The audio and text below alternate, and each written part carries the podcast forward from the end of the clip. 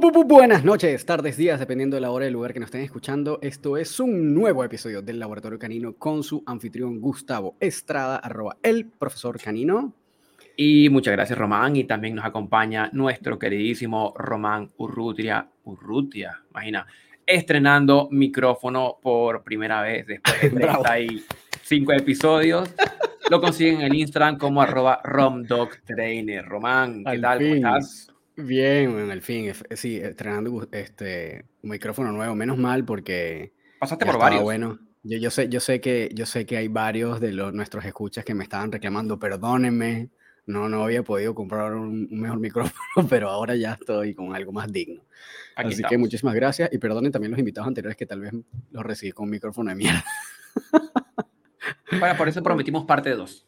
Exacto, sí, exacto. Hacer toda una segunda. Toda la parte 2 con este micrófono, exacto. Así es. Muy bien. Eh, bueno, para todos los que nos están escuchando, tenemos un invitado súper interesante.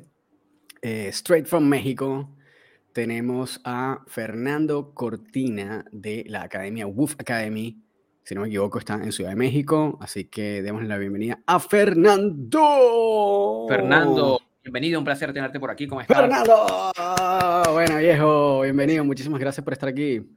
¿Qué tal? ¿Cómo están? Muy, muchas gracias por la invitación. Bien, tengo un micrófono nuevo, ya no tengo efectos especiales, pero volveremos a eso, queridos amigos, así que no te preocupes. Para ti igual los bombos y platillos y aplauso, Fernando, gracias por tomarte el tiempo para hablar con nosotros. Al contrario, al contrario, agradecido soy yo por la invitación eh, y por ayudarme a, acercarlo, a acercarme al trabajo de ustedes y de otros colegas en la región. La verdad es que estos últimos meses ha sido un verdadero, una experiencia eye-opener. Sí, no, sí, no ha estado padrísimo. Al, al, final, eso, mira, eh, que, ok, para los que no están escuchando, justamente deberíamos como conversando de todo esto que estamos haciendo y por qué lo estamos haciendo.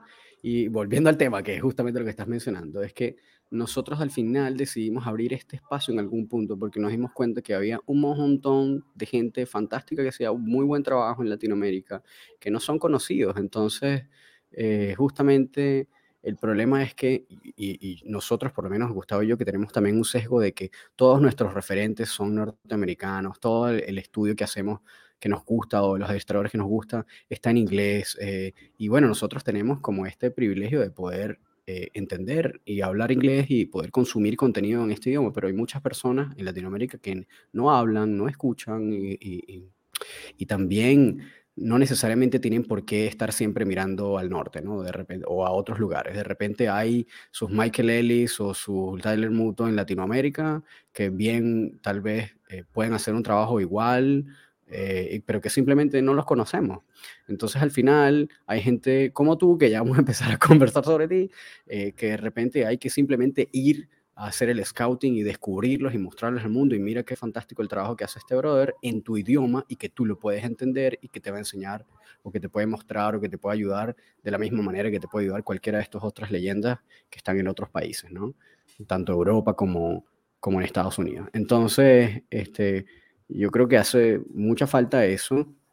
Y por otro lado, y tal, tal vez pueda estar un poquitín sesgado, vamos a tratar nosotros también de eh, como modificarnos o, abrirnos también en, nuestros propios sesgos, de que bueno, también ha habido en los últimos años como un auge muy importante de la educación canina en positivo estricta, que me parece que en era necesario en algún punto, que está bien eh, pero que también se ha ido como de alguna manera eh, convirtiendo, eh, lamentablemente en algunos casos, como en una cosa medio ideológica, religiosa y que, y que ha como ido tal vez em, poniendo en mala imagen otros tipos de entrenamiento como educación canina balanceada. Y nosotros también de alguna manera estamos tratando de ser una ventana de otros entrenadores que no necesariamente trabajan estrictamente y única y exclusivamente positivo, que igual tienen un excelente trabajo, donde los resultados son buenos, donde los perros igual la pasan bien y les va bien. Entonces es como también para mostrar que, bueno, hay de todo en la Villa del Señor y todo es válido y todo está bien. Esperamos tener para todos los escuchas y todos los educadores caninos que estén en positivo y que también tengan una mente abierta a que por favor eh, si están interesados, esto también puede ser una ventana por ustedes, esto es para todo el mundo, todo suma, eh, de todo el mundo se puede aprender y de todos los métodos se puede aprender. Así que, nada, Fernando, haciendo esa súper introducción. Ahora, Fernando, nos, nos, gustaría es conocerte después de, esta introducción de Román, eh, que nos cuentes un poco de tu, de tu bagaje, de dónde vienes, cómo llegas al mundo de la educación canina eh, y, qué estás haciendo ahora en educación canina. ¿Cuál es como, como este trayecto de Fernando Cortina eh, desde sus inicios hasta el día de hoy? Claro. Oye, antes de platicarles nada más de los temas que decía Román, me gustaría retomar algunos de esos puntos porque son muy importantes, ¿no? Este, ahí, por, ahí podemos esta conversación es fluida. Exacto. totalmente. Pero a ver, tomemos, unos minutos para platicar de, mis orígenes y cómo entré a la industria. La realidad es que llevo muy poco tiempo en esto. Eh, yo ya estoy más grandecito, tengo 35, y no fue hace tanto tiempo que decidí hacer un cambio de carrera eh, motivos personales ya no estaba contento en mi carrera anterior, me dedicaba a hacer negocios y tal.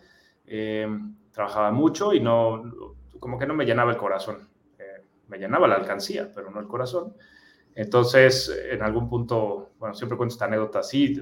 El, el, primer día de mi luna de miel con mi esposa le digo, oye, bueno, pues ya nos casamos y todo va muy bien y tal. Bueno, ¿qué crees? Ya voy a, ya voy a renunciar este, y me voy a dedicar a, los perros. Y me dice, oye, pero puta, los perros a qué, cabrón? ¿Vas a bañarlos o qué vas a hacer? le digo, bueno, déjame pienso, te digo mañana, ¿no? Este, y pues nada, al día siguiente le digo, pues que no, que lo que quería era entrenar y pues que, que, un poco, ahí sí muy influenciado por, por de dónde vengo y cómo soy, pues dije, bueno, a ver, ¿quieres empezar algo? Pues tienes que empezar por la parte teórica, ¿no? Tienes que aprender, tienes que ir a una escuela, y entonces, uh, eso, eso no, no, quiero decir que así tenga que ser, pero es la forma en la que yo pienso, ¿no? Y la que me criaron y por la que me formé. Entonces, pues en realidad investigué escuelas, evidentemente en nuestra región eh, eso, como ya lo han platicado ustedes extensamente, no es tan sencillo, no está tan estructurado. Eh, entonces me fui para Estados Unidos, para Starmark, eso fue en el 2018 y tuve una experiencia increíble. Fue como regresar a la preparatoria, pero más madurito, este, padrísimo. Es súper inmersivo. Eh, vives y respiras ahí, o sea, yo vivía en campus, entonces vives y respiras perros todos los días, a todas horas, en un ambiente muy libre, eh, donde aprendes a una tasa acelerada, ¿no?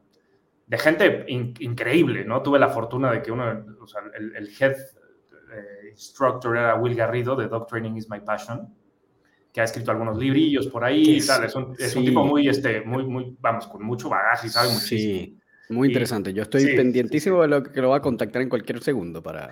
Eh, y aparte es un tipazo, o sea, es un tipo muy reservado y tal, pero es un tipazo, ¿no? Entonces, eh, pues fue una forma de empezar. En paralelo, como pues, un poco por igual mi, mi, origen y mi forma de pensar, en realidad nunca pensé que lo que ibas a acabar haciendo en términos de trabajo, ya trabajo después de los estudios, iba a ser exclusivamente entrenamiento. Es decir, en mi mente íbamos a construir un negocio muy grande, apalancado este, en medios digitales con una aplicación, íbamos a tener guardería, hotel y grooming y bla, bla, bla, bla. ¿No? O sea, no podía despegarme de mi, de mi, de mi persona anterior. O sea, todo era negocio, todo era estructurado, inversionistas, bla, bla.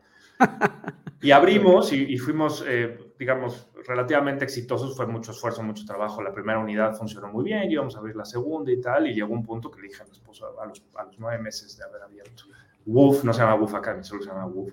Le dije, oye, no va por aquí. O sea, en estos nueve meses paso más tiempo administrando problemas que con los perros. Y yo, pues, no es lo que quiero. Y inmediatamente fue cerrón. Eh, un downsizing importante, quitar todos esos servicios que no eran eh, training y pues replantearse el, el, modelo. Exacto. Y mm. afortunada fue la mejor decisión porque durante mucho tiempo, meses, no mucho tiempo, para un mes fue un one-man show, ¿no? Y eso lo mm. disfruté profundamente. Claro. conforme ha pasado el tiempo, la verdad es que un poco la inercia y la gravedad, y, pues yo creo que también un poco de suerte, eh, pues nos ha llevado otra vez a eso, a tener una operación grande con, otros entrenadores, con personal que se dedica a diferentes funciones, con diferentes objetivos, en una, en una facility específica. Eh, y pues hoy Abuf Academy es, una escuela apuntalada primordialmente en el modelo de Board and Train, que para los que no les suena conocido es donde el perro se queda con, el entrenador eh, en un programa súper estructurado, con objetivos muy, muy puntuales, eh, donde digamos, conviven dos ejes, ¿no? Un sistema de objetivos específicos generales que tú como escuela buscas dotarle a los perros y después a los propietarios en términos de sus conocimientos, habilidades y estrategias. Y un enfoque muy particular a los, a los retos de cada individuo en particular, ¿no? Que, que como mencionaste antes, puta, es que necesitas un abanico amplísimo de herramientas y habilidades y conocimientos si le quieres llegar a todos los perros. Hay un grupo enorme que le pegas, claro. o sea, que, que, realmente le das al clavo con cierto grado de facilidad, conociendo ciertas cosas, vamos a decir, relativamente básicas. Pero donde están los casos complejos, de verdad tienes que valerte de pues ahora sí que le voy a decir la maña. O sea, tienes que tener una amplitud y una apertura y una capacidad de observación y tener muchos recursos a tu disposición, de los cuales, diría, tus colegas son importantísimos para realmente hacer un cambio que mejore la calidad de vida del perro y de su propietario. Eh, y pues nada, ahí estamos, así estamos. Entonces, esa es un poco la historia en esta industria. Eh, hoy me queda clarísimo, yo creo que al principio no lo sabía, pero hoy me queda clarísimo por qué estamos aquí. O sea, el objetivo es mejorar la calidad de vida de los propietarios en, conjunto con sus perros, punto. O sea, no, no hay otra brújula que, que guíe nuestra chamba que no sea esa. Claro. Súper, súper de acuerdo con todo lo que me estás comentando. Que además, igual me da curiosidad algunas cosas. Algo, hago hacer doble clic algunos, dale nomás, pregunta, pregunta, que te Porque mira, igual está divertido que casi todo, fíjate que o buena parte de los invitados con los que hemos estado conversando en algún cuento que dicen, tienen esta realización de, ¿sabes qué? Unos dicen, eh, no quiero ir a estudiar, a hacer una carrera, los más jóvenes tal vez, o las más jóvenes que hemos tenido en el, en el, show, así como, bueno, papá, no quiero estudiar medicina, quiero ser entrenadora, o también nos ha tocado esto, como tú, o como yo, que a mitad de camino ya nos dice, sabes que no quiero seguir haciendo lo que estoy haciendo y quiero dedicarme a educación canina. Pero lo más gracioso es que, claro, estos que nosotros que estamos tal vez un poco más adultos, ya no nos toca hablar a los papás, sino a la pareja, que, que, puede ser incluso hasta más arriesgado. Entonces, ¿cómo fue ese proceso que me parece súper gracioso de pensar en qué tanto tiempo lo estuviste pensando antes de decirlo, antes de notificar esto? y lo conversaste, fue como back and forth, como adelante y para atrás, o fue como un día así como, mira, te tengo una noticia, a partir de ahora ya no soy eh, ingeniero comercial o administrador de empresas, a partir de ahora soy educador canino. Y esto eh, fue como, ajá, una cena, o ¿cómo, fue este cuento? Igual suena como una anécdota divertida. Eh, bueno, e, es una súper buena pregunta, porque en realidad nada, nada sucede en el vacío, nada sucede aislado, ¿no? O sea, claro, al, claro, claro, al final hay dos ejes que aquí, o sea, toda esta historia de cómo fue que se lo, se lo informe a mi esposa. Pero otra cosa es cómo se va gestando tu plan y tu proyecto de vida, ¿no? Este, y eso es, eso es mucho más largo. O sea, estamos hablando de o sea, en realidad en mi caso, esa, esa parte es que durante ya bastante tiempo, años, yo ya estaba pues, hasta cierto punto afectado por, por mi trabajo, ¿no? O sea, sufría, sufría de ciertos este, de, temas de salud emocional y mental y tal. Pues, un buen trabajo, pero, pero, ya no estaba contento, ya no estaba feliz y ya no me estaba repercutiendo a mí positivamente, ni yo creo que en, en el largo plazo iba a estar yo repercutiendo positivamente en mi entorno, ¿no?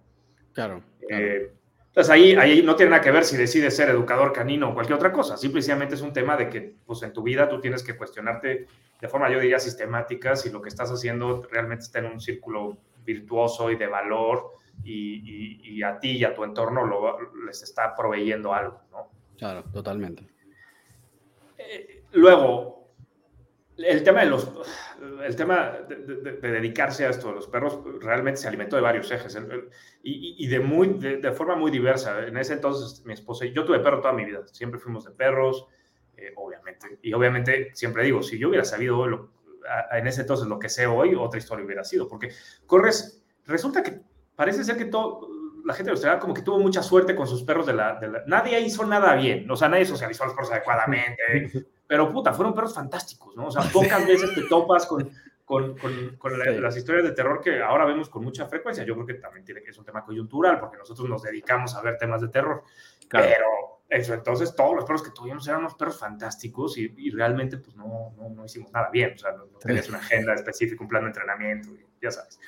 Eh, pero e, ese, eso siempre, siempre, me atrajo, ¿no? O sea, siempre queda ese vestigio y un poco uno lo, lo, anula, es decir, cuando llegas a la adolescencia y estás buscando a qué te vas a dedicar, pues como que dices, oye, no, pues yo como, como que de biólogo, de entrenador, ¿cómo vas a vivir de eso? Tú tienes que ser abogado como tu abuelo o entrenador como tu padre, ¿no? Pasa. Claro, sí, sí, totalmente, totalmente. Por otro lado, coincidió en ese entonces que pues, Ale y yo, mi esposo, eh, estábamos este, en la etapa de cachorro, ya era un perro más juvenil, pero vamos a decir, la primera etapa de vida de nuestro primer perro juntos, una perrita increíble que se llama Yuna, este, que ahorita tiene seis o siete años. Y justo nos acercamos a alguien más para entrenarle en su momento y la experiencia no fue, no fue tan increíble, o sea, no, no, no, no fue o sea, yo me quedé siempre con, con, mucha espinita de, oye, pues la experiencia pudo haber sido mejor, ¿no? Ok. O la experiencia de, desde el punto de vista del consumidor, ¿no? del que recibe el servicio, el que lo paga y lo recibe. Claro. Eh, y finalmente un tema de negocio, porque en ese entonces yo veía, oye, pues es que, a ver, ¿sí, ¿a qué me puedo dedicar donde, donde me guste y donde pudiera, o sea, al final, empezando una familia, pues dices, oye, pues yo necesito vivir de algo, ¿no? Necesitamos ganar dinero, ¿no? Claro, pues, claro. En esta industria pinta que hay, un, hay todavía un océano azul donde hay poca competencia, está muy pulverizada. Este, vamos, nunca fui tan, tan estructurado en ese, en ese pensamiento, pero me daba la, la, la, idea. Entonces, ya, eso es cómo tomé la decisión. Pero la decisión fue de día, o sea, literalmente fue de un día para otro. Le dije ah, en el aula de miel, Ale, ya voy a renunciar. Entonces, pero no fue como decías, de ahora soy un educador. Le dije, ahora soy un desempleado. A partir, de, la semana que entra soy un desempleado. Wow. igual, un salto de fe ahí de todas maneras. Sí, no, a ver, pero con mucha suerte, o sea, lo, hice desde un punto de privilegio, ¿no? O sea, verdaderamente eh, mi familia y mi esposa son increíbles y, me apoyaron en este emprendimiento siempre, o sea, es decir, bueno.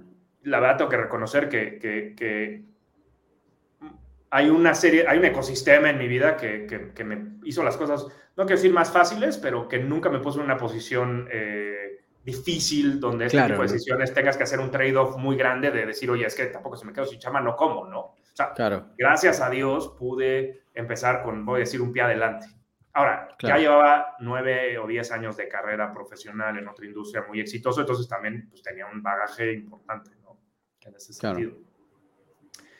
Y Ale lo recibió súper bien, o sea, ella feliz porque pues también al final, independientemente de cuál hubiera sido la decisión o, a qué, qué ruta hubiera seguido, eh, pues al final lo único que uno quiere con su pareja es, es, es que sean, estén felices, estén bien, estén completos y volvamos a esto, que haya un círculo virtuoso en este ecosistema que formas con tu pareja y tu, y tu, y tu, tu comunidad, ¿no? Y tu círculo, pues que sea, que sea pues que sea enriquecedor para todos. Y ella veía que yo no estaba pues, bien en el, en el tema laboral y tal. Claro. Pues, sí, totalmente. Nada más una anécdota que, digo, para conectar, o sea, cuando le platicé a mis amigos de la universidad, yo fui a una universidad de, de negocios ahí muy, muy reputada en México, y les platicaba, oye, güey, pues, ¿qué crees? Me decía, ¿cómo va el negocio? Y yo, pues, depende de cuál hables, porque el de los perros va a poca madre, pero el de las importaciones, ese quién sabe.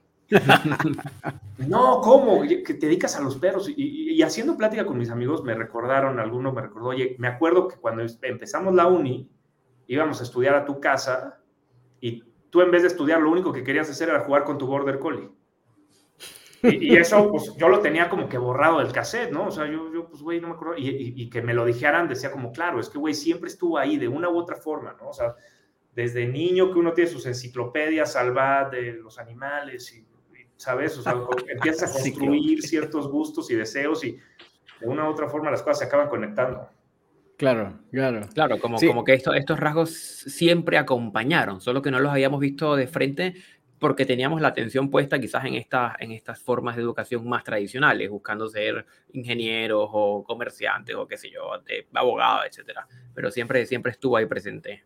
Sí, yo creo que a mí, eh, es muy común como cuando hacemos los, los que hemos esto, estamos en proceso, yo también, yo todavía no, estoy en, en, transición, pero que están en proceso, que y lograron o dieron ese salto de una vez, eh, como un cambio de carrera, termina siendo como un cuento, en algunos casos de algo que descubrieron como un serendipity que estaban buscando una cosa y se encontraron otra y al final descubrieron una vocación, que fue lo que me pasó a mí y también casualmente a, Gerardo Mendoza de Tocino Training, también de México. Y tiene una historia muy similar, por cierto, y bien interesante, eh, en donde era chef con restaurantes, estudiado gastronomía, no sé qué, le pasó el mismo cuento, su perro un montón de problemas y descubrió que existía un universo en la educación canina y terminó dedicándose a esto, ¿no?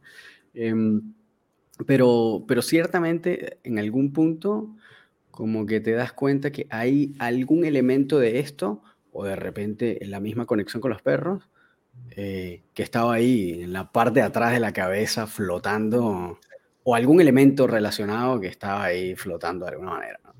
Sí, sí, siempre. Y, me, quiero imaginar que esto pasa, o sea, más allá del entorno o nuestro microuniverso, pasa a todo mundo, le pasa. O sea, siempre tienes un, una línea que creo que desafortunadamente por la sociedad de hoy y la forma en la que estamos criados, pues un poco tienes que hacer, pues ir cortando algunos hilos de tus deseos o gustos o yo qué sé, y pues acabas moldeándote a lo que la sociedad, tu familia, tus expectativas te, te, te dictan.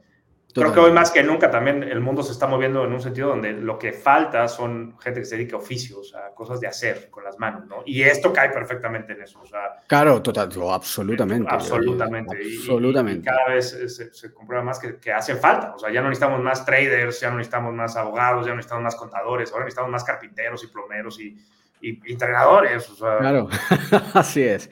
Así es. Y una de las cosas que yo también creo que como que ha venido pasando es que justamente y tal vez puede ser producto de ese fenómeno que estás diciendo tú, que es que como hay más necesidad de oficios o de personas que realicen oficios, también hay más personas que han ido como, o eh, no sé si personas, pero bueno, si al final son, somos personas todos los que lo hacen, pero, eh, pero como gente o instituciones que han ido de alguna manera profesionalizando esos oficios de una manera como más estructurada, más académica, incluyendo más teoría, como una formación tal vez más elaborada en esos oficios. Entonces, de repente, en donde antes no habían escuelas de educación canina, ahora hay escuelas para, de formación para profesionales eh, y esas escuelas cada vez son más especializadas, cada vez tienen más conocimiento, eh, cada vez hay más profesionales de distintas áreas que componen como el currículum eh, de staff que va a dar este, esa, esa, formación, como en el caso de Starmark.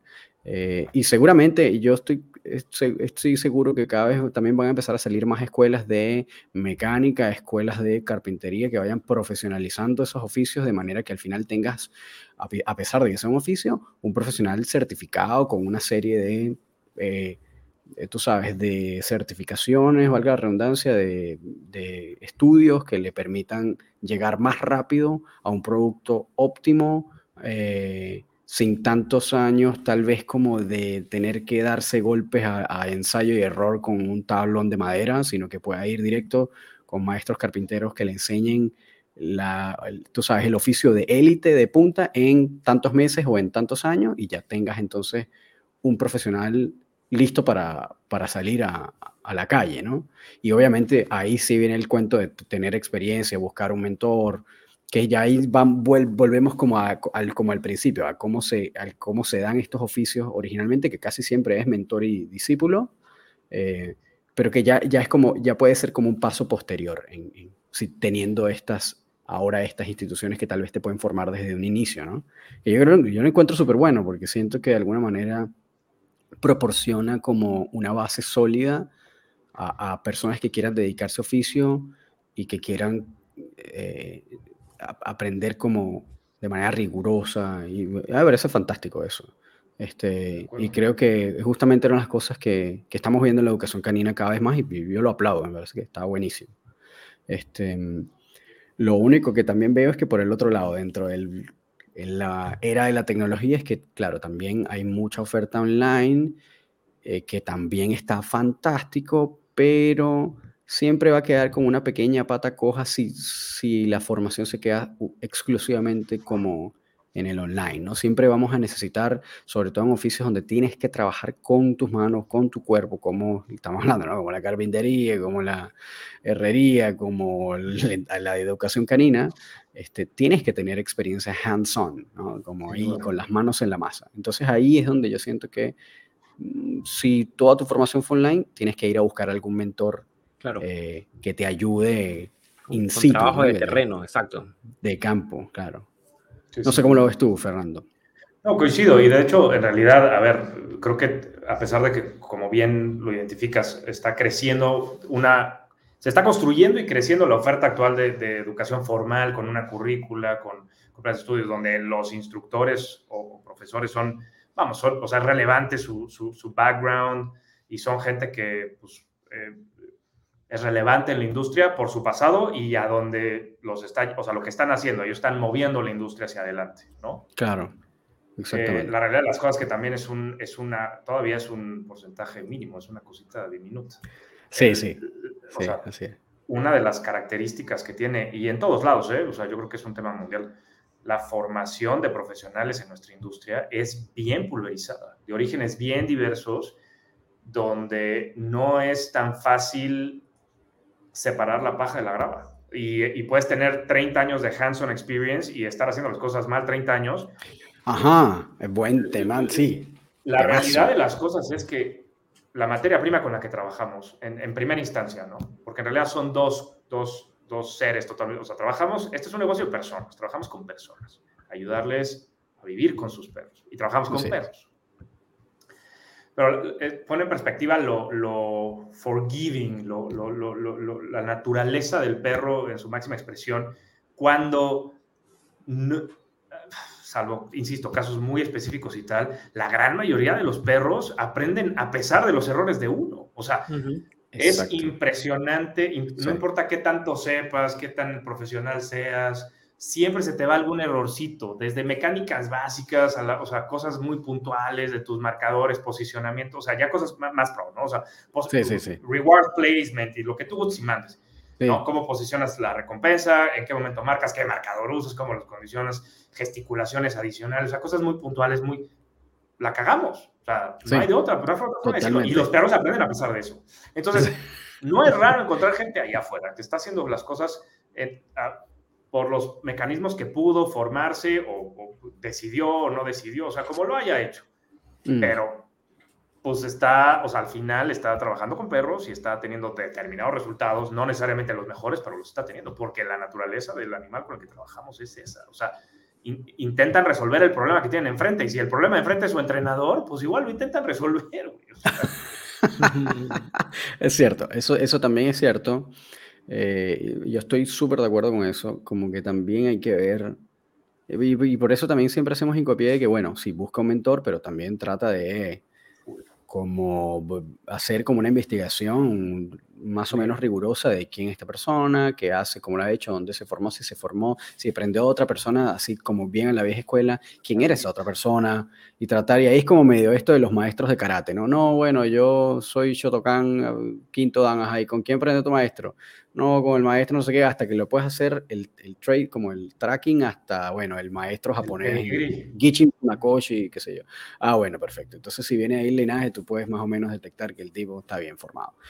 Porque, bueno, porque obviamente karate no es una profesión, que te vas a una academia, etcétera, etcétera, sino que es una cosa que viene de maestro a discípulo. Entonces, ahí, tienes, ahí sí es importante entender de, de, quiénes son los maestros los maestros los maestros para tú ir entendiendo, bueno, cuál es la formación de esta persona, ¿no?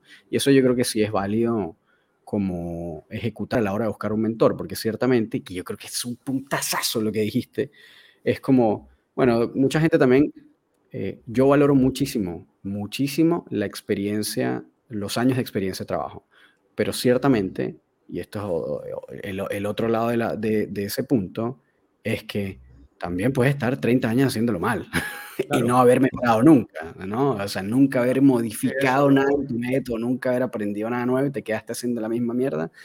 30 años eh, y los perros, bueno, con los resultados que tengas, eh, buenos o no buenos, que también pueden ser no necesariamente por lo que hace, sino por, porque el perro al final busca la solución, efectivamente, eso también puede pasar.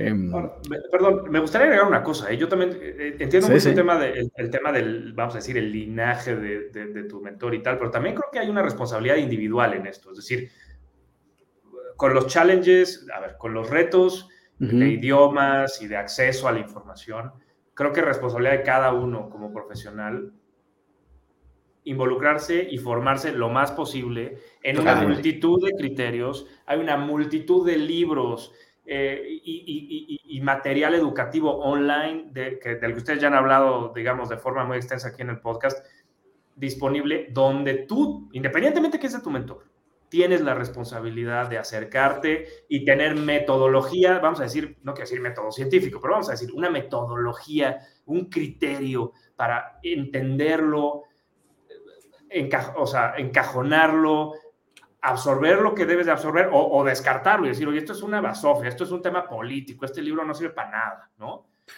Pero no depende de tu mentor. Hoy más que nunca, sobre todo para nuevas generaciones, o sea, claro, sí, chingón, acércate con quien quieras. Trabaja. Aparte, uno de los valores más importantes de tu mentor es que te va a poner enfrente de los perros. O sea, claro. güey tiene, te va a poner, entonces, ¿para qué? Para que aprendas. Pero es tu responsabilidad individual formarte. O sea, hoy más que nunca, el, el, el, proceso de aprendizaje es un proceso que recae sobre el aprendiz, no sobre el, o sea, no sobre el, que enseña.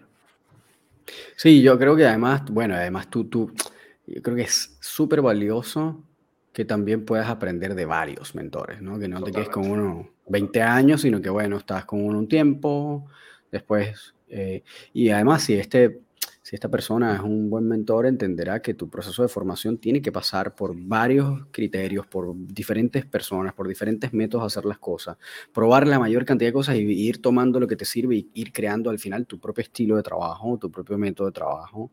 y darle eh, tiempo para que madure, o sea, perdón. Pero... Además, voy a decir, mínimo meses y meses para que tú vayas madurando en la técnica, vamos a decir, la maña, y viendo los resultados y observando lo que te retroalimenta el perro y los resultados en el mediano y largo plazo. vamos, hay, no es de rapidito, toma su tiempo que esto madure. O sea, entonces, sí, no, no, no sé si, si el, el mejor camino es a, pegarte con una persona y seguir por ahí 10 años con un tipo que tiene 30 años y estuvo pegado con otro güey 10 años y pues viven en, un, como, en una línea muy específica. O sea, yo, yo sí. rígida. Yo creo que allí, yo quiero mm. rescatar esto que, que señala Fernando eh, de los pilares de la educación, en donde se habla de eh, aprender a conocer, o sea, aprender a aprender. Cómo voy a acercarme al conocimiento con pensamiento crítico, con flexibilidad y con apertura para poder leer de todo o conocer de todo un poco, eh, el aprender a conocer, el aprender a hacer, que ya tiene que ver con la experiencia manos en la masa de, de, cada una de estas otras estrategias, otras, de estas otras modelos de los cuales estar aprendiendo, aprender a conocer, aprender a hacer y aprender a convivir. Porque estamos en un entorno donde estamos con otros profesionales que tienen otras visiones y la idea sería poder convivir todos que estamos en pro de un mismo objetivo, que es el bienestar del tutor y la convivencia con sus perros y el, preservando el bienestar del perro también, estamos todos montados en el mismo objetivo. Pero yo creo que las grandes dificultades vienen cuando esto se violenta, cuando no aprendemos a aprender. Y lo que hacemos es que repetimos cual eh, automático el discurso de otro, cuando no eh, aprendemos a hacer porque hice todo online, porque no tuve experiencia manos en la masa y me creo experto en algo, pero no tengo la experiencia, y cuando no aprendemos a convivir, que es esta, estos diatribas y estas guerras que hay hoy en día, que, no tiene sentido. Nada, o sea, ¿quién tiene o sea, de verdad yo no, no, lo entiendo, que es otro tema que Ron tocó al mero principio, eh, esta, digamos, apertura. Es el, es el tercer pilar de los que mencionas, Gustavo, ¿no? O sea, la, convivencia, que no es otra cosa más que, o sea, apertura, empatía, eh, tolerancia, eh, vamos, o sea, güey, parece que son los principios básicos de vivir en sociedad, carajo, seas educador canino, lo que sea, ¿no? ¿Quién tiene tiempo para andar haciendo trincheras y, y, sabes, este, satanizando al otro y quejándose del otro? O sea, por el amor de Dios es, increíble que, este se convierta en parte de, los objetivos que uno tiene. Imagínate, parte de los objetivos del podcast es crear un entorno eh, diverso, abierto para todos. Claro, güey, pero deberíamos partir sobre el hecho de que todo, todo, todos lados deberían ser abiertos, un entorno diverso, que le dé la bienvenida a todas las formas de pensar y por lo tanto se enriquezca. Pero parece ser que hay lugares muy chiquitos para hacer eso, una mentada de madre. O sea, ¿quién tiene tiempo para andarse peleando? Sí, bueno. Claro, pero ahí, entra, ahí entra, espera, que aquí me quedo algo dando vueltas. Dale, güey. Ahí entra como, como la evolución del pensamiento. ¿Sí? E, en un pensamiento mucho más primitivo, somos ellos versus nosotros.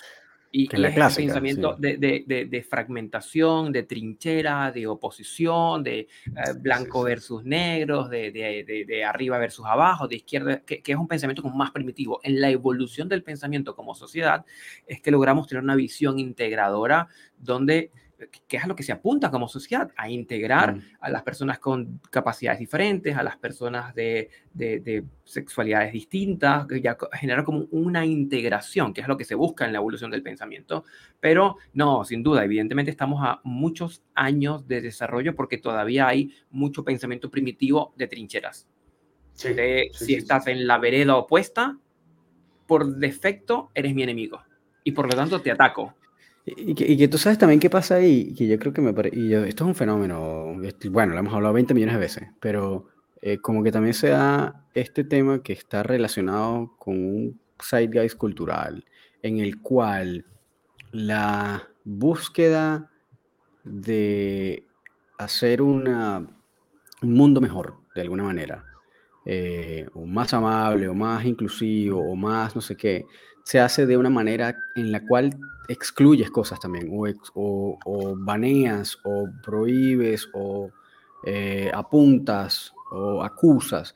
Entonces al final es como súper raro porque tu intención es incluir, es integrar, es mejorar, es bla, bla, bla, pero la manera de hacerlo es al final acusar, apuntar, tú sabes, decir que yo eh, hago esto, por lo tanto tú, bla, y obtienes, eh, y te obtienes ese resultado, que es un resultado súper tribal, en el cual entonces terminas poniéndole etiquetas a cosas, las terminas categorizando y terminas dividiendo el entorno. Entonces, y, esto dentro de la educación canina, que por ejemplo, vuelvo siempre, y estos que además son mis referentes, eh, eh, los grandes educadores no se, no se hacen llamar, yo soy educador canino balanceado, yo soy educador canino positivo, dicen, yo, a mí no me gusta ponerme etiquetas, dicen, yo so- soy entrenador canino, punto.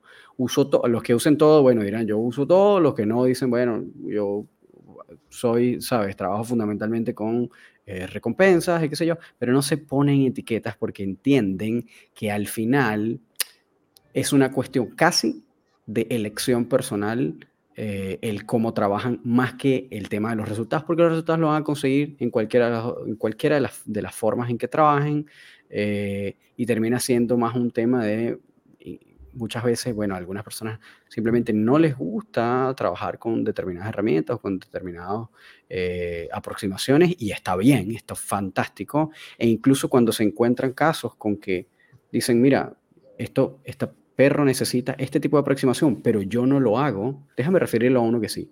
Entonces llegan a ese punto de madurez en que dicen, mira, yo soy educador canino balanceado, pero este tipo necesita a alguien que trabaje con súper motivación, déjame referirlo a este que trabaja solamente en positivo o viceversa, dice, mire, este perro realmente puede que necesite un trabajo con e-collar, pero yo no trabajo con e-collar, déjame referirle a este que sí lo hace.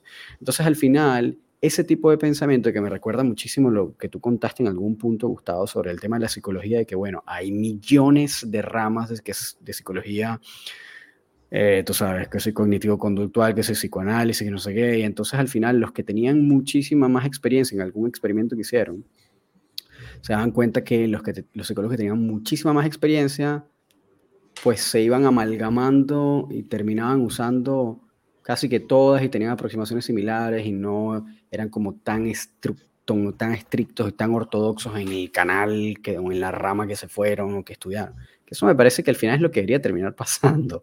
O sea, sentido, como, claro. Deberías poder usar todo al final y todo suma. O sea, al final. Yo creo que eso es una en, en, encasillarte, o sea, encasillar a otros y encasillarte es la prioridad del mundo. O sea, te, te vamos, hasta el concepto de decir yo soy así, yo soy de este grupo, simple y sencillamente el hecho de pensarlo en esos términos te limita. O sea, sí. Es, es, es, es, muy interesante pensar. Y, y, paradójicamente, o sea, también esto no es algo tan común y, y, yo sé que se habla constantemente y no tiene ningún sentido profundizarlo más porque todo el tiempo se habla de esto. Es paradójico que en nuestra industria este es un tema tan, tan, tan relevante. O sea, parece ser que es una industria más dividida, donde hay más facciones, por así decirlo, y hay tanto este, señalamientos, cuando en realidad, te voy a ser franco, en mi opinión, y, tiene mucho que ver con, con, estilo y tal, pero la solución es muy sencilla. Si dejas de preocuparte de todo eso y solo te preocupas por asegurarte de que tú estés haciendo lo mejor que esté en tus manos, la, máxima de tus capacidades para el bienestar del propietario y el bienestar de su perro, no hay ni medio problema. No te vas a pelear con nadie, nadie se va a pelear contigo. Los tú vas a estar feliz, los propietarios van a estar felices, los perros van a estar bien.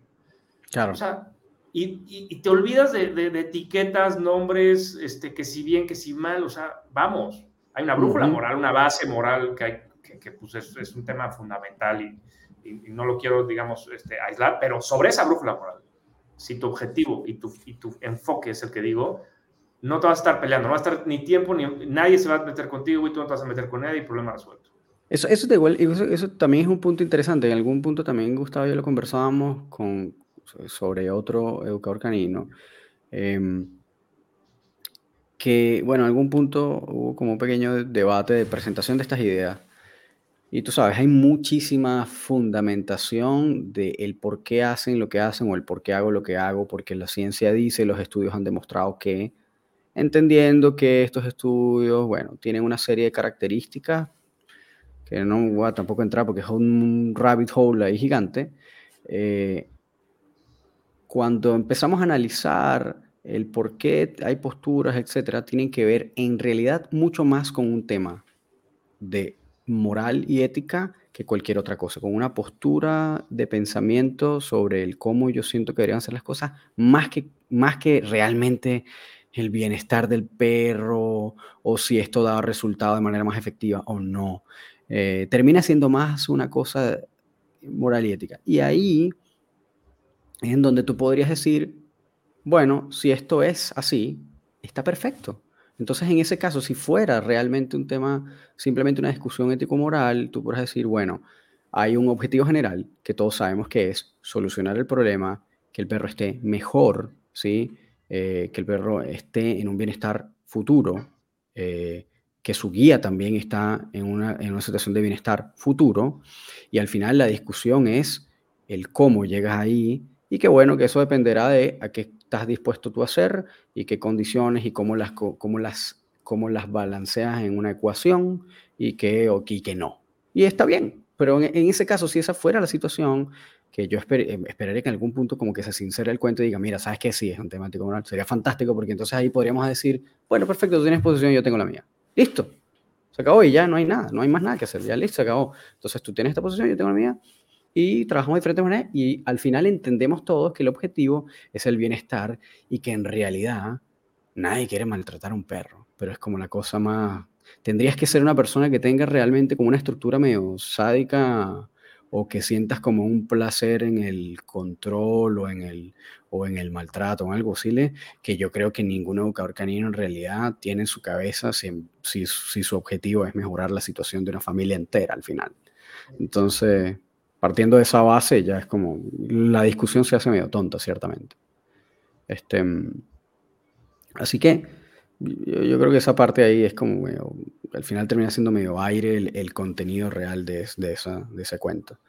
Pero haciendo como un pequeño, una pequeña... Regresando al tema. Sí, que me parece igual como interesante todo lo que has estado haciendo. Una vez que saliste de Starmark, Fernando, y empezaste a enfrentarte al mundo real, que igual es como un cuento interesante. Y además que tuviste que enfrentarte a construir el negocio, hacer el modelo, montar las instalaciones, tipi, tipi, tipi, que por cierto, los que no han visto la escuela de Fernando de Wolf Academy, métanse en el Instagram, que es arroba Wolf Academy MX, y se van a dar cuenta que está fantástica, la sede está maravillosa. Yo cuando la vi dije, esto es lo que yo quiero tener algún día en mi vida cuando sea grande. quiero una sede así, oh, wow. ¿No? Y decía que fantástico está porque está como súper ordenada, está súper como bien pensada el cuento y el trabajo se ve súper limpio, ¿no? De lo que haces. Eh, entonces ahí, eh, bueno, primero felicitaciones porque me parece fantástico el trabajo que estás haciendo y lo otro es entender qué pasó en ese, eh, qué pasó en ese interín en que saliste y, y, empezaste, a te fuiste directo a trabajar, buscaste algún otro tipo de especialización, fuiste con mentores o no fuiste con mentores, ¿cómo fue ese proceso en, que saliste de Starbucks y llegaste a donde estás ahora? Ah, no, en realidad es que no hay un... Eh, hay, hay, muy pocos semanas de periodo de interinato entre salir de, o sea, entre abrir eh, oficialmente WUF en ese momento con, con, con, la idea de negocio en ese momento que, insisto, el entrenamiento no era la, la parte principal, o sea, era un producto adicional de un, de un abanico mayor donde el, el, principal revenue stream iba a ser hospedaje de los perros, una pensión, ¿no? Una pensión diferente, más bonita y con estándares mucho más lim de limpieza y de, y de, y de, y de, seguimiento y en términos del bienestar de los perros y mucho más estructurada en términos de las rutinas y los tiempos, y el monitoreo de las evacuaciones y la comida. Ok. Bla, bla. Que igual está buena la propuesta, ¿no? Por cierto. Sí, o sea, en realidad era una buena idea. Este, sí yo descubrí que, que, no era lo mío, era demasiado demandante, cubrías una necesidad, que la necesidad no era mejorar la calidad del perro ni la del propietario, era que el propietario se pudiera ir de vacaciones en Santa Paz dejando al perro en algún lugar, entonces les valía madres cómo estaba el perro. O sea, okay. tú recibes al perro y dices, oye, este pobre animal está, pero totalmente perdido en la vida. O sea, y entonces, pues, un poco ahí también empezó el conflicto, decir, oye, pues está padrísimo esto, y claro, e, e, es como un hotel, haces dinero cuando estás lleno, entonces es un tema de volumen. Y ahí claro. también es donde yo entro mucho ya en discrepancia con el tema del modelo de las guarderías, o sea, los daycares, y el modelo uh -huh. de las pensiones, o sea, bueno, de los, de los, del hospedaje, ¿no? O sea, es un negocio de volumen que igual que un hotel humano, si estás arriba de tal porcentaje de ocupación, pues te haces baro, y si no, pues solo pagas los, los, la luz y los servicios. Claro. Entonces hay un incentivo perverso a tener un chingo de perros, mucho, o sea, muchos perros en poco espacio, o sea, vamos, son incentivos perversos que en mi opinión Claro. Rápidamente se tornó muy obvio que no iba por ahí el tiro. Eh, pero no, o sea, como estuve trabajando en, en, paralelo mientras estaba en Starmark, incluso unos meses antes estuve trabajando en el plan de negocios y la propuesta y, y la idea era abrir muchas sucursales y tal, pues en realidad yo era un hombre con un plan, o sea... ya tú tenías y, todo estaba. literal, o sea, yo, nos regresamos a México y literal los, al mes y medio ya había abierto la primera sucursal y ya estábamos operando, o sea no hay un periodo interinato. Una de las grandes cosas es que, insisto, o sea, esta figura del, del, tipo que hace negocios y el administrador, pues se postergó, nada más ahora tenía nuevos conocimientos, pero se postergó y fue muy, o sea, todo, todo el proceso secundario, tanto de, de generar experiencia, pues sales de la escuela y dices, ok, chingón, ya sé un chingo de madres, ¿no? O sea, pero, no, o sea, pero ahora, y claro, tienes muchas, muchas oportunidades de ponerle manos a los perros, o sea, eh, particularmente el perro que me to tocó allá de, de, de proyectos, el perro que te dan de proyecto, del el cual entrenas durante todo el tiempo que estás allá y pues eh, va navegando junto contigo la ruta que tú vas navegando. Fue, o sea, es un perro con, con muchos este, retos conductuales. Este, es un perro fantástico, ¿eh? Sale okay. prácticamente todos mis videos donde salen mis perros personales, él monopoliza el 80% porque es la luz de mis ojos. Qué bueno. Es un cabrón, pero es la luz de mis ojos. pero el punto a donde voy es, realmente, mi, o, sea, el proceso secund, o sea, el proceso de seguimiento de, de, aprendizaje se ha dado en los libros y en, la, y en el hacer, o sea, en poner en práctica y en leer y, y, y, y comprar material selecto en Learburg eh, o Consider the Dog uh -huh. para temas específicos que uno dice, oye, a ver, a ver, a ver, aquí pero esto ahora se retroalimenta al, al, revés, del perro a uno. O sea, dice, oye, tengo este perro y no, no le estoy, o sea, ahí vamos, pero no le estoy encontrando el ángulo así. ¿Qué no estoy uh -huh. bien? Uh -huh.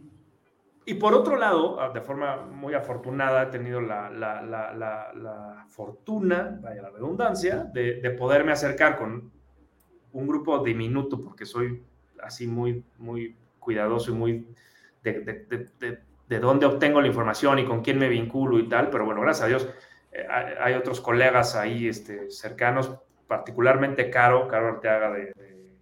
También la tuvimos, claro, invitada. Sí, sí, claro, ha estado invitada y, -huh. y, hay muchos conceptos y temas y, y conflictos, eh, vamos, casos más complejos que he peloteado con ella, me ha acompañado a varias consultas, clases de seguimiento, eh, siempre en casos, digamos, difíciles, he buscado un par de ojos frescos que ofrezcan, pues, al menos te digan, oye, güey, pues, pues, tu plan está bien, más bien tu, tu, problema es un tema de tiempo, tú estás queriendo ver esto cuando en realidad deberías estar viendo algo mucho menos ambicioso, date tiempo, okay.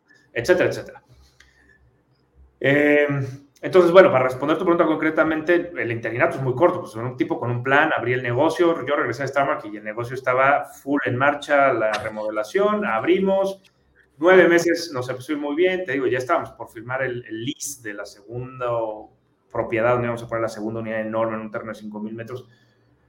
Eh, y pues al final lo, lo, tiré, o sea, le dije a todos, no, es que no va por aquí, o sea, no queremos ser un hotel de perros. Uh -huh quiero dedicarme a estar con los perros, a entrenarlos, a entender, a aprender. Y ahí es donde realmente empezó un círculo a caminar. Claro, padre. Claro. Y ahí es donde estuve puesto sobre la mesa en un, una situación de mucho más reto para aprender de forma mucho más profunda de ellos, poner, o sea, poner en práctica lo que, de forma más profunda lo que aprendí allá y seguir buscando elementos. Hoy, y entonces ahí te va el punto, o sea, el punto es, uh -huh. siempre la gente que muy amablemente me ha buscado para aprender de mí, les digo, es que, güey, tengo, no tengo nada que enseñar, o sea, soy un neonato, no, no, soy un neonato en esto, o sea, puedes vivir sí. tres vidas y no has aprendido lo suficiente en este tema, o sea, sí, está cañón.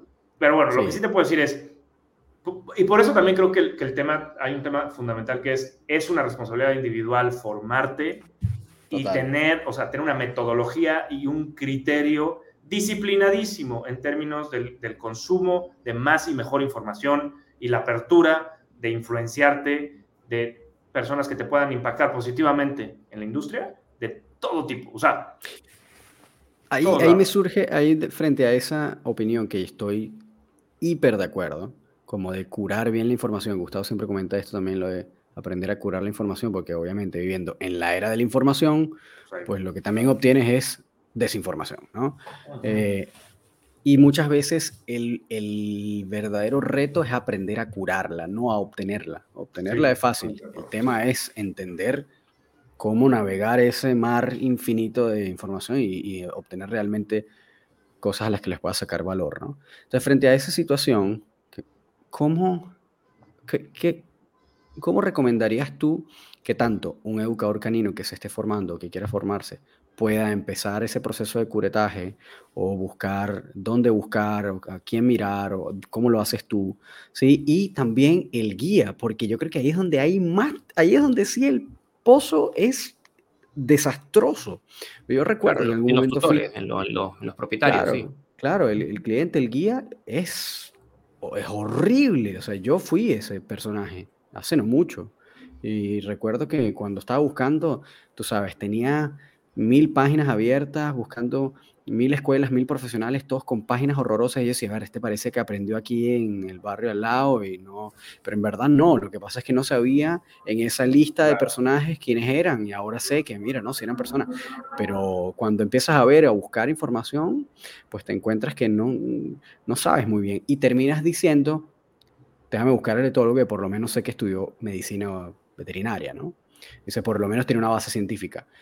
Y ahora que estoy donde estoy, digo, bueno, sí, ciertamente, ahí por lo menos tienes una base segura donde llegar, pero no necesariamente es esa la salida que necesitas o no necesariamente es, es el profesional que necesitas o el tipo de profesional que necesitas. Nada en contra, yo creo que son importantes, son una base fundamental a la cual hay que apoyarse y complementar, pero no es la única vía, ¿no? Y, a veces no es esa tampoco. Eh, porque también sucede, y discúlpeme los etólogos, todo, todo, bien, a mí me parece fantástico el trabajo que hacen. No me eh, quiero pelear con nadie. No, no offense, no, pero sí hemos encontrado... Con esa introducción ya te ganaste una ofensa. Puda, perdón, pero es que sí nos hemos encontrado con muchos casos de, bueno, etólogos o, o personas que tienen base en etología, que es solamente reciben al perro, le mandan medicina y váyase para su casa. Sí. Entonces, ese, ahí es donde decimos, bueno, pero ¿y qué pasó? ¿Por qué no complementaste con trabajo? ¿Por qué, no, ¿Qué pasó ahí? ¿Por qué no continuaste? Si tú segura, tienes los conocimientos, seguramente los tienes. Y si no los tienes, hay que construirlos, pero seguramente los tienes, de ir a trabajar. Eh, entonces, bueno, el mar de, de, desinformación o de exceso de información para un guía es absurdo. Brutal, brutal. Entonces, ¿cómo haces? ¿Cómo es el proceso para ti? De, ¿O qué recomendarías para, tanto para un guía como para un educador? A, a aprender a cómo seleccionar eso.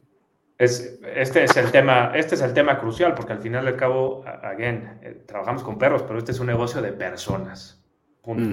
Quien se meta en esto pensando que ah, soy malísimo con la gente, este, no, no quiero ver a nadie y tal, la verdad es que se está equivocando de carrera. A menos de que tenga la fortuna de trabajar en un, eh, para alguien más y entonces en su chamba no tiene absolutamente nada. Pero claro, hay pocos lugares donde puede ser como un entrenador que trabaja dentro de otra institución, ¿no? Eh, la, respuesta, a ver, la respuesta para los tutores, para los guías. Eh, no, a ver, al revés, mejor. La respuesta para los entrenadores es muy sencilla. Ponte en, o sea, tú fuiste, tú no llevas en esto toda la vida. Tú fuiste un guía, un tutor que necesitaba ayuda. Y, y sufriste, o sea, y estuvo horrible porque no sabías qué ver, dónde verlo, eh, la información era conflictiva y tal ponte en sus zapatos. ¿Qué te hubiera gustado encontrar?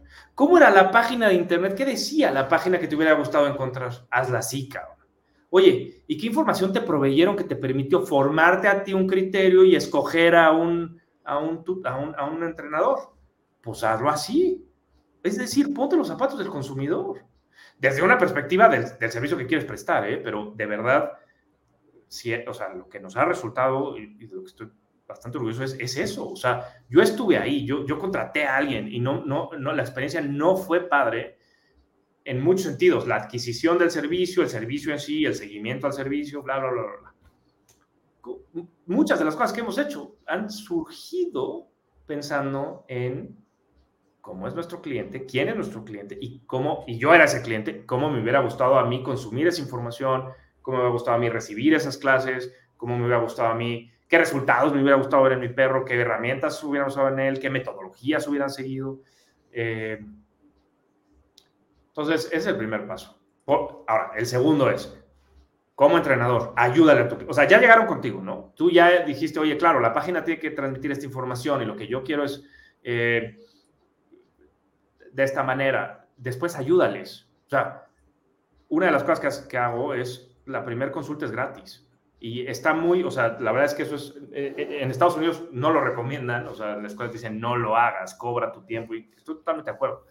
Pero hay dos cosas, y esto ya me está transfiriendo un poco también al punto de vista eh, del tutor.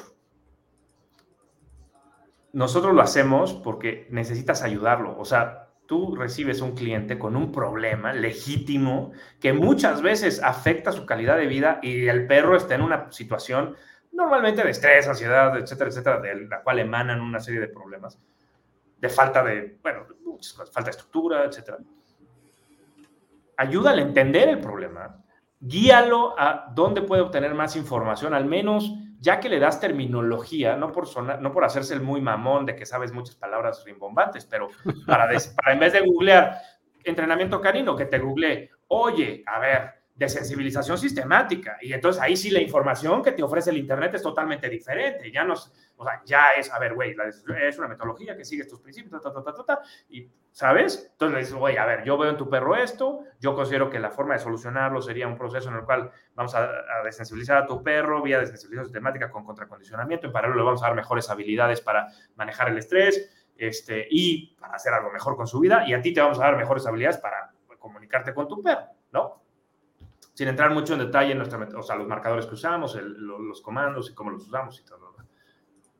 Le das eso, le dices, a ver, cabrón, toma nota, güey, y vete a tu casa e investiga. Porque ya que tienes esa información, ya puedes investigar. Y ya que puedes investigar, ya puedes hablarle a cinco cabrones, o sea, cinco entrenadores.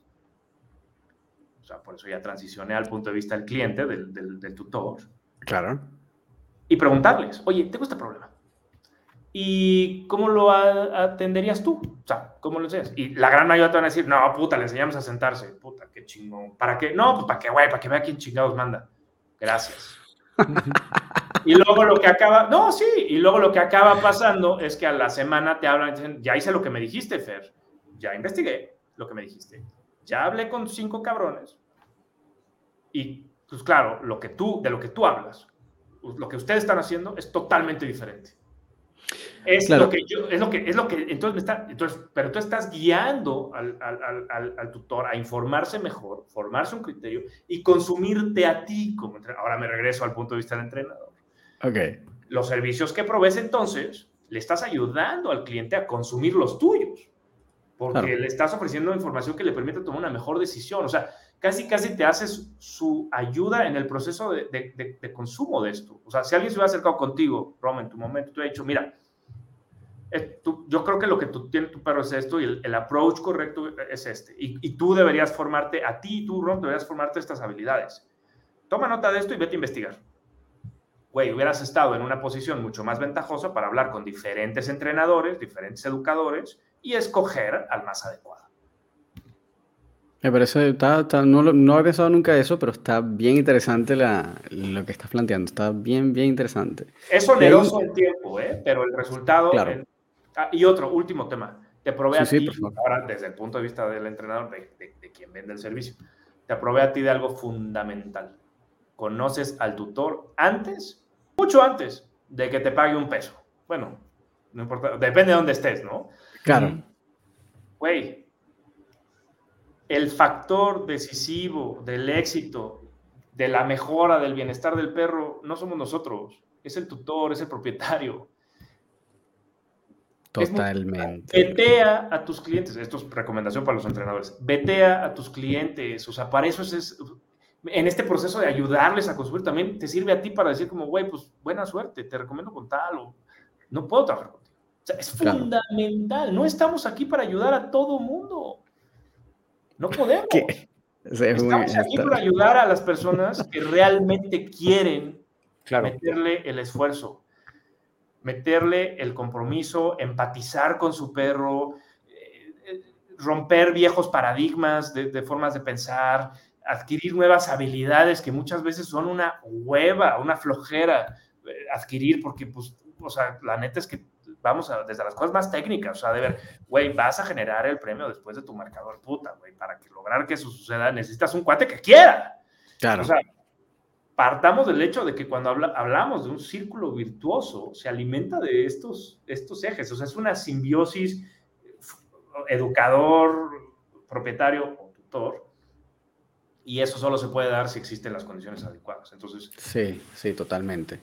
Totalmente. Eh, bueno, y ahí también muchas veces eh, está buenísimo eso, porque ciertamente ahí tú te puedes como enterar a priori de a qué te vas a enfrentar, ¿no? Y de si vas a poder llegar a los resultados eh, factiblemente o no. Porque ciertamente esto, el guía es absolutamente determinante, absolutamente determinante. El factor más importante. Más importante, sí. También hay mucho como dentro de las redes, como mucha acusación de, eh, bueno, tú sabes, toda la culpa, toda la responsabilidad, todo, eh, todo recae en el guía. Y no necesariamente eso es así, pero bueno, sí los resultados van a depender en un porcentaje importantísimo de la disciplina y la motivación del guía de hacerlo. Entonces... Y, perdón, rapidísimo, más de verlo como culpa es muy sencillo. es la herramienta más importante. Y como con todas las herramientas, hay unas de mejor calidad que otras. No, no, pues sí, o sea, es eso. O sea, sí, Es, cierto, eh, eh, es, así. Es que ya, echa el cuento, psicólogo. Dilo, dilo, dilo. Lo que plantea Fernando tiene que ver con, con, la motivación, el compromiso, las ganas de aprender, porque todavía está el mito o la noción en el aire que el, cuando yo llevo al perro al educador, el, perro, el educador hace algo que hace que ese perro cambie. Se le cambian los fusibles. Claro, así como que se le cambian dos, tres piezas la programación, reprogramé el computador. Y, eh, y todavía al día de hoy muchos tutores se sorprenden cuando se enteran que son ellos los que día a día tienen que hacer una práctica, entender cómo, cómo tomar la correa, es decir, como estos aspectos más técnicos que necesitamos que el tutor sepa. ¿Por qué? ¿Qué es lo que me pasa a mí, eh, eh, por ejemplo, con el uso de las correas largas? Que se recomiendan correas largas, se recomiendan correas largas, pero no se enseña el manejo de la correa. Y están los tutores con la correa al cuello, en las, ¿ya? De corbata. Eh, eh, eh, claro, y es pasar mucho antes de ver al perro, es toma la correa, haz esto, haz lo otro, y, y, y para que eso funcione, necesitamos que la persona esté motivada a hacerlo, que quiera. Totalmente. Porque si no quiere, estos son puros disparos al aire nomás. Y tú sabes que yo también creo que pasa lo mismo con los resultados también. Que muchas veces como que los guías se sorprenden cuando obtienen los resultados que fueron ellos en verdad quienes lo lograron. Sí, obviamente el educador pasó ahí, sí, te enseñó y fue uno, un eje fundamental. Pero tú fuiste quien lograste rehabilitar a tu perro y no te diste cuenta. O sea, tú pensaste todo el proceso que fue el educador canino, pues este tipo es muy bueno, y en verdad lo que no te diste cuenta es que tú fuiste muy bueno. Tú fuiste quien rehabilitó a tu perro, porque estuviste todos los santos días durante el tiempo que estuviste trabajando con tu perro, dándole todos los días. Todos los casos de éxito que yo tengo de clientes que han logrado que tienen que tus perros están rehabilitados es porque los guías estuvieron dándole y dándole y dándole y dándole y me preguntaban y mandaban videos y me respondían y este tata y estaban encima del perro. Claro, yo creo que el desafío gran importante, o el desafío, estoy pensando en otro idioma, el, el, el desafío que tenemos los educadores caninos es cómo poder motivar, motivar construir compromiso, empatía, cómo poder construir esto. Eh, cuando podamos como, como observar que está la materia prima para poderlo construir. Exacto, ese es el primer factor. Claro, nos hemos topado con, con, tutores que eh, tampoco tienen la materia prima porque no están ellos enganchados a veces ni siquiera emocionalmente con sus perros. Y ahí hay, hay cosas que, que, no vamos a poder construir. Sí, correcto. Pero ese es el primer paso. Necesitas eh, intentar al menos conscientemente y con, toda, y con toda educación, o sea, trabajar con las personas que mejores chances tienen de ser exitosos con sus perros. Claro, claro. Y, pasa, hay veces que... Y ya después, claro, está la, gran, el gran tema que Gustavo pone en la mesa. Oye, a ver, ya tengo la materia prima adecuada, ahora, ¿cómo maximizo yo, como, vamos a decir, como maestro, que ahora sí te conviertes en, alguien que enseña, que se motive, que se involucre, que, que, ponga... Eh, toda la, chamba que tiene que hacer. Ese es el otro gran reto. Súper. Y en este momento, Fernando, eh, más o menos hacia, porque ya tienes un ratito dándole, ¿no? Desde el momento en que saliste, ya tienes un buen rato ahí pendiente y trabajando. ¿Qué hasta ahora has descubierto que ha sido como lo que más te ha hecho clic dentro de la educación canina? Es como esto, de rehabilitar perros, ayudar, o es más como un tema de obediencia, o mira, sabes que ahorita me está haciendo el piqui piqui tal vez de entrar como en, en trabajo tal vez como de competencia, o qué, qué área, o, cuál es la parte, esta pregunta no la hizo Mariana, por cierto, pero ¿qué, cuál es el aspecto de la educación canina que más te ha, que más te ha llamado la atención o la que estés ahorita como más interesado? son, son dos temas diferentes porque una es la cosa que ves cotidianamente y nosotros, al menos los tres de nosotros, cotidianamente vemos al típico perro doméstico, mascota, al cual queremos ofrecerle tanto al perro como al propietario los mejores caminos para vivir una mejor vida más plena, ¿no? Entonces, al final, nuestro ecosistema es ese. Y otra cosa por acá son tus deseos hacia dónde quieres transicionar. Eh, la respuesta fácil está el piqui piqui. O sea, tengo o sea, mi proyecto, vamos a decir, de mediano plazo, porque es, sumamente oneroso, es, eh, y también, again, la forma en la que el, approach o el, enfoque que le doy tiene mucho que ver con mi estilo. O sea, lo que quiero agarrar es irme a Tar Heel, que es una escuela Sí, claro, claro, en Estados Unidos. Donde se enfocan en, en, en, perros para aplicaciones prácticamente militares y policíacas, este, diferentes tareas, este, detección, guardia, etcétera, etcétera. Eh, y pues irme para allá, irme a estudiar para allá, porque ahí se ve con mucha profundidad todo lo que tiene que ver con perros de trabajo, muchísimo enfoque en la mordida, en la motivación, y por otro lado, todo el tema de Nepopo de Bart Bellon es brutal. O sea, el, yo, uno de los eh, temas que menos se entiende y más se ignora, así como ve, el refuerzo negativo. Es estas fuerzas, es como la gravedad. No piensas en ella, de verdad, no piensas en la gravedad todos los días, es más, nunca piensas en la gravedad, pero es la, una de estas fuerzas brutales de las que todo depende, ¿no? Y, el refuerzo negativo es así, la presión como concepto y su impacto en el comportamiento, en la motivación, es un mundo por sí solo y si le vas a entrar a ese tema, pues con los velon. Entonces, ahí está lo que quiero, ¿no? Ahí está lo que quiero. Pero lo que está pasando ahora, y un, tema ahí chistoso es, eres víctima de tus propias circunstancias, o sea, la, fama que te vas haciendo, el tipo de perros que vas recibiendo y tal. Eh, nada, te, nada te hace latir el corazón como un perro motivado, un perro divertido. el, perro, el típico perro que quiere más y más y es súper divertido. Mi estilo es muy efusivo con los perros, o sea, cuando estoy trabajando con ellos, no me, no me fijo mucho en la precisión, me fijo en mucho más en, la, en el estado anímico.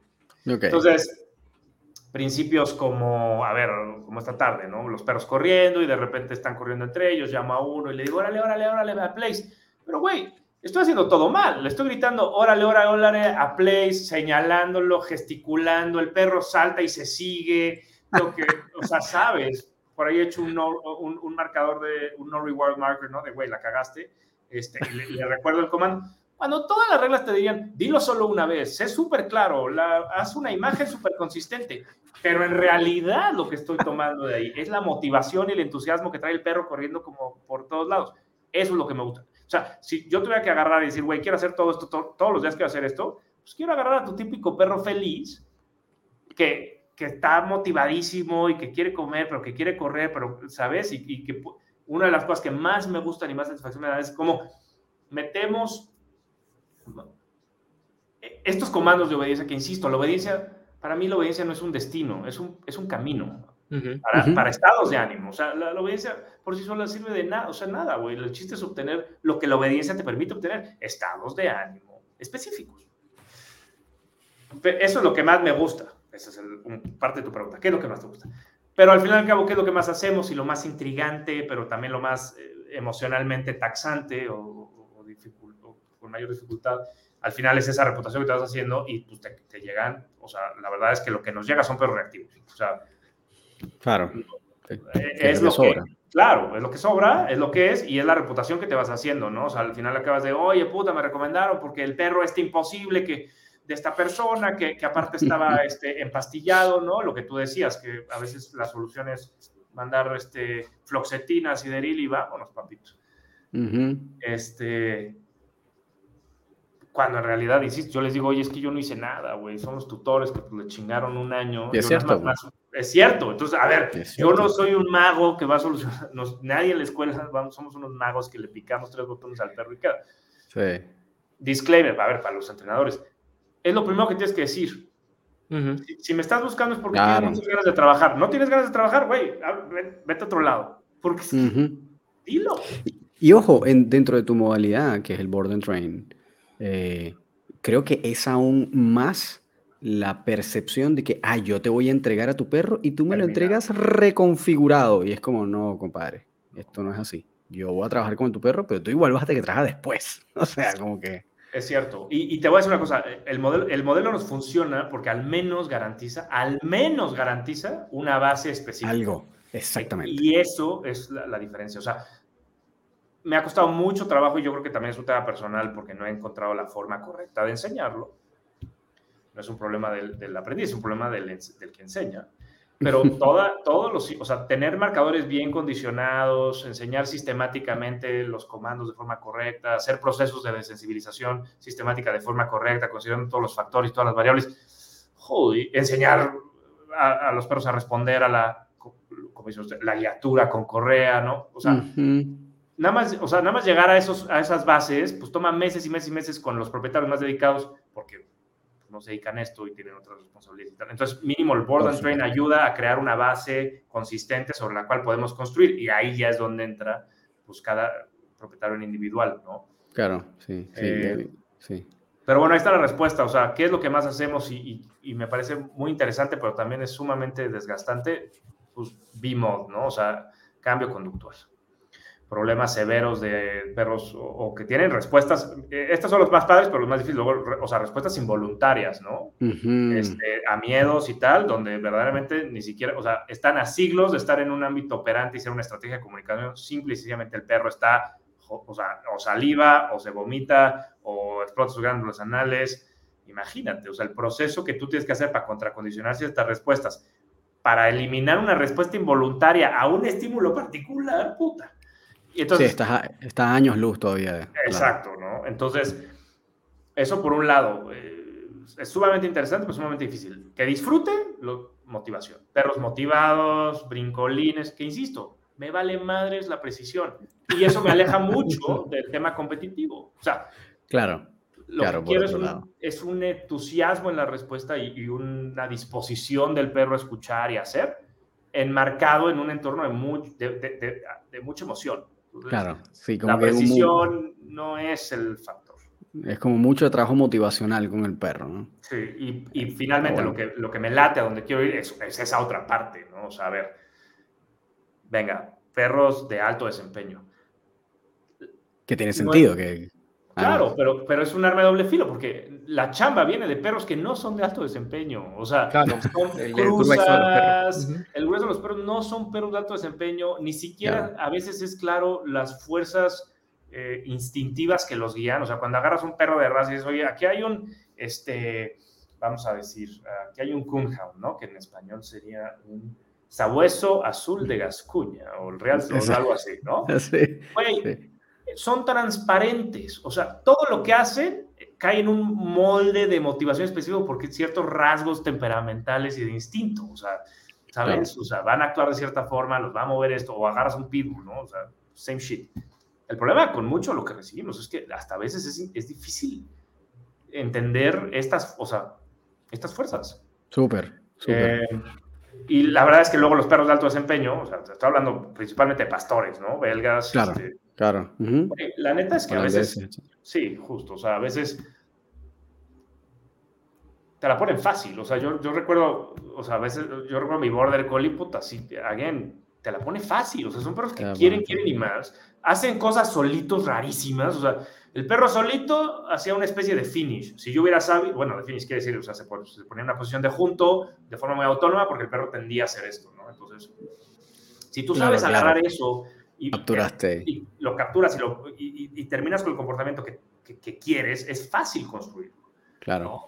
Entonces, sí creo que, creo que desafortunadamente, y esto es una última reflexión antes de entrar a otro rabbit hole infinito, es, hay una cosa que me preocupa muchísimo, que, me estoy alejando mucho de tu pregunta. dale, dale, pero si para esto sí, por eso te dije que la conversación a sola.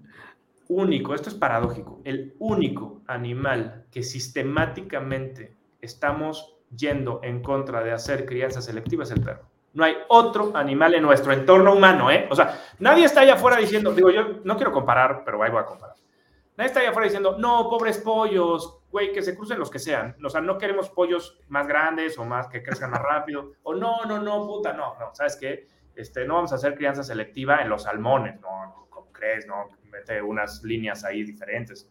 Da igual, todos tienen derecho. o sea, el perro es el único que diga, no, no, no, puta, no hagas, no, nada de pura sangre, no, no, no. Todo tiene que ser adopción, todo tiene que ser, este, pues sí, lo que caiga.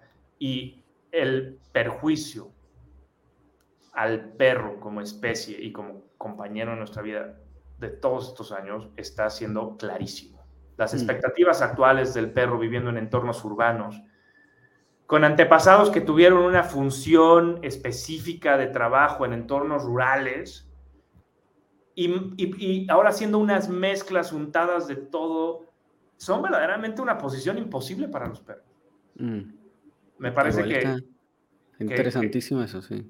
O sea, que verdaderamente la reflexión al final es, no entiendo por qué, o sea, sí entiendo un poco, pero es terrible que la única, el único animal que nos acompaña a nosotros los humanos para diferentes funciones, porque al final y al cabo los perros hoy en día y hace siempre nos dan una función, hoy en día es compañía y pues, para mucha gente proyectar sus necesidades maternales y paternales, pero whatever, este, que, que, hay una tendencia en contra de la, de la crianza selectiva para eh, extrapolar o, aumentar ciertos rasgos que en el contexto del perro deberían ser rasgos de temperamento y personalidad y comportamiento, hay una cruzada en contra de eso. Claro, y ahí también incluso, eh, y ahí está bueno ese tema, esa, yo, no he profundizado demasiado en ese, en ese tema específico, sobre todo como que tiene que ver como con el criador, con genética, raza, etcétera, que es un, también es otro rabbit hole gigante, pero a mí me parece muy interesante también que dentro de este activismo, podríamos decirlo, de adopta, no compres, de, escoge un perro mestizo, no un perro de raza, de, tú sabes, todo este tipo de cosas que al final bueno, sí, vienen de una buena intención de tratar de también de darle una vida mejor a esos perros mestizos que podrían ser perfectamente un perro de casa que no necesita ser, de, casa me refiero de, hogar, eh, que no necesita, tú sabes, eh, ser un perro de trabajo, pero eso no resta que tú, que no puedan existir razas que tienen una función y, que además está, es necesario que existan porque es justamente el satisfacer esas funciones y que el que el perro las ejecute les va a dar todo, también una calidad de vida y lo que tú dices, una expectativa mayor. Yo lo que sí creo tal vez, y ahí de repente podría como entender algunos casos de, de por qué podría haber como esta intención de, de querer como prohibir la, este, esto que estás hablando de la crianza selectiva, es tal vez algunas razas en donde ese proceso de diseño genético ha ido en detrimento de la salud, como el clásico del bulldog inglés, ¿no? Que esto dice, bueno, pero es que este perro ya lo han llevado a un punto que el perro no tiene función, no sirve para nada, la pasa mal, no puede respirar, el perro no puede caminar, el perro está jodido por todos lados, el perro está coñetado, el perro, coño. Eh, la pobre raza no le da, pero para nada, ¿no? no era como el verdadero bulldog, que su nombre lo dice, era para era para pelear con toros, era un perro fuerte, un perro que tenía una función y lo fueron llevando este gordito rechonchito cachetón que no puede respirar. Entonces, claro, ahí cuando estamos hablando de, de este diseño estético, de este diseño genético por estética, entonces tú, ahí yo puedo entenderlo, ahí yo puedo decir, bueno, sí, esto, esto no está bueno, hay que empezar a mezclar ese perro para que vuelva a tener como... Algo, otros rasgos diferentes. Claro, para que pueda tener un, una, una función y pueda, y pueda vivir como un perro normal, ¿no?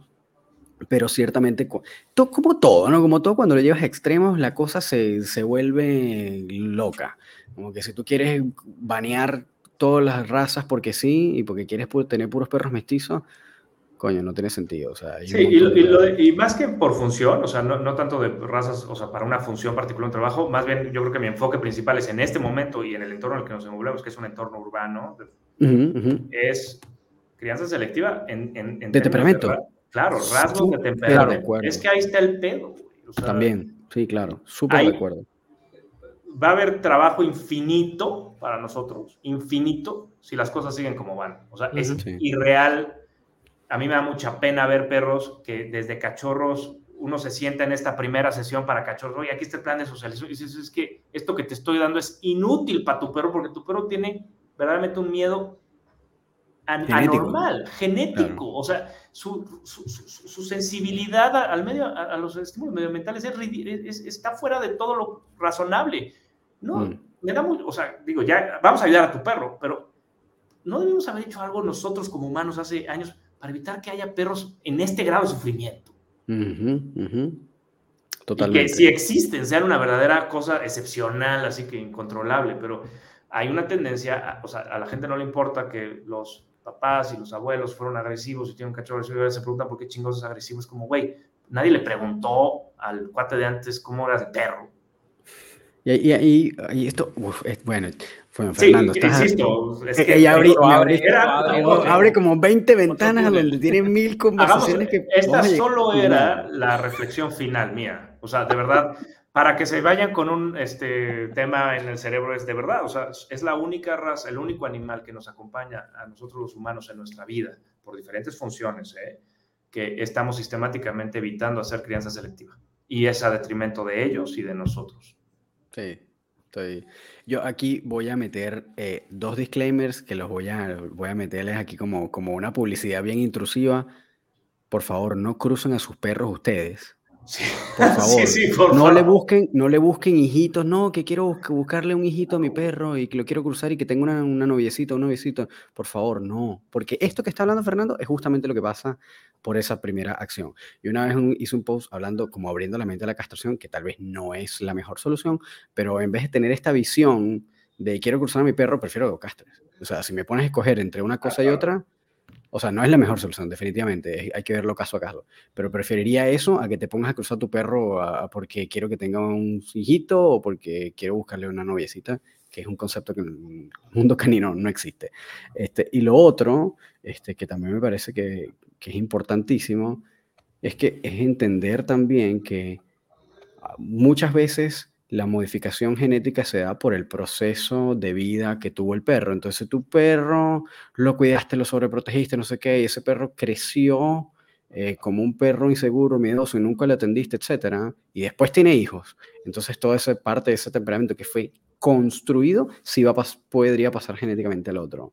O, es como tal vez una sobresimplificación lo que estoy diciendo, pero, eh, pero de alguna manera como nosotros también podemos ir manipulando el cómo van a ir esos hijitos si es que nosotros estamos en ese plan de que nuestro perro tenga hijos. Entonces al final termina un círculo vicioso terrible y yo creo que no deberíamos como establecer prácticas de, de ninguno de los dos elementos, en la cual estemos construyendo perros inseguros mediante la sobreprotección y tratando de protegerlos de todo estrés y de toda cosa mala que le pueda pasar y siendo un padre helicóptero todo el día.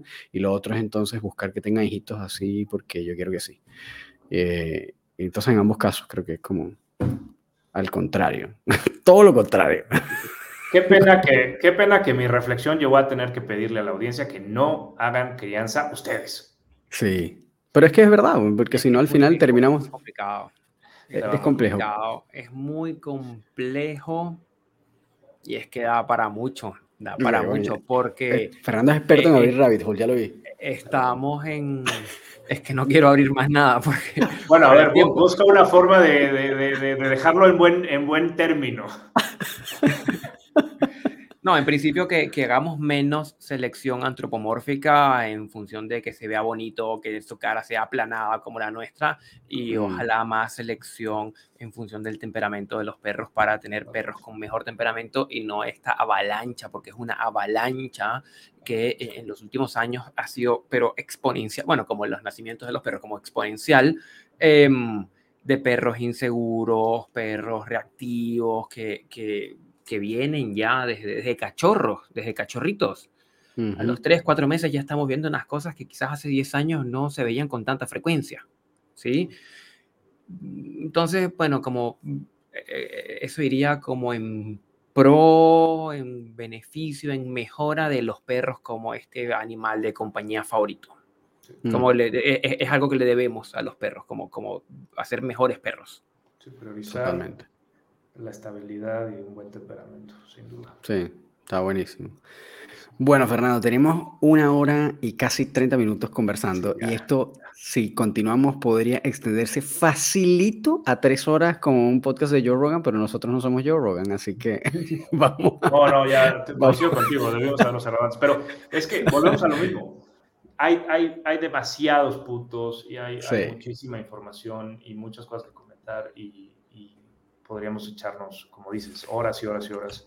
Y sabes que como eres tan buen conversador y tienes tan buen y hay tantos puntos que tocar, vamos a, vamos a dejar la invitación extendida a una parte 2 que estaría buenísimo. Y nuevamente agradecerte porque igual tampoco es que es demasiado temprano, eh, eh, que te hayas tomado el tiempo para conversar con nosotros, llegar hasta este, a esta hora en México a seguir conversando con nosotros que tu esposa no te mente la madre por quedarte hasta tan tarde. Muchísimas gracias por haberte abierto el espacio.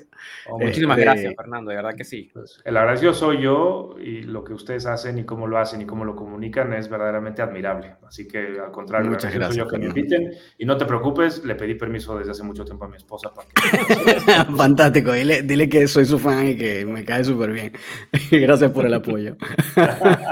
vale, muchísimas gracias, Fernando. Muchísimas gracias. Un abrazo. estés muy bien cuídate. Igual. Que estés súper bien. Chao, chao. Feliz noche, gracias. Nosotros tenemos que regular un poco estos podcasts, Romar. No podemos grabar semanalmente. Yo todas las semanas termino con la cabeza así como que tengo que reformular todo lo que hago.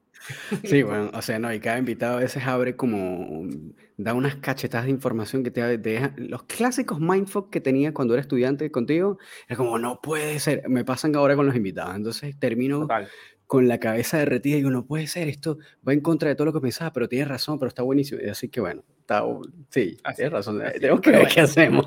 Aquí, seguiremos, seguiremos aprendiendo. Está bien. Bueno, a todos, muchísimas gracias si llegaron hasta el final de este episodio, que imagino que sí, porque estuvo fantabuloso.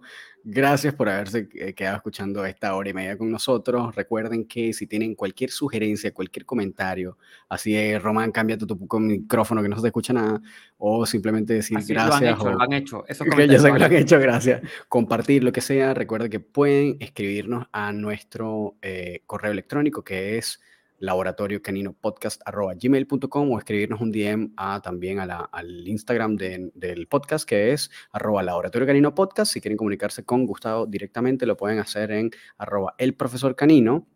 Y si quieren comunicarse con Román en Instagram, arroba rom.dogtrainer y él les responde en un lapso de unos pocos segundos. Así es. Así que bueno, muchísimas gracias por haberse llegado hasta acá y nos vemos en el próximo episodio. Que estén muy, muy bien. Cuídense.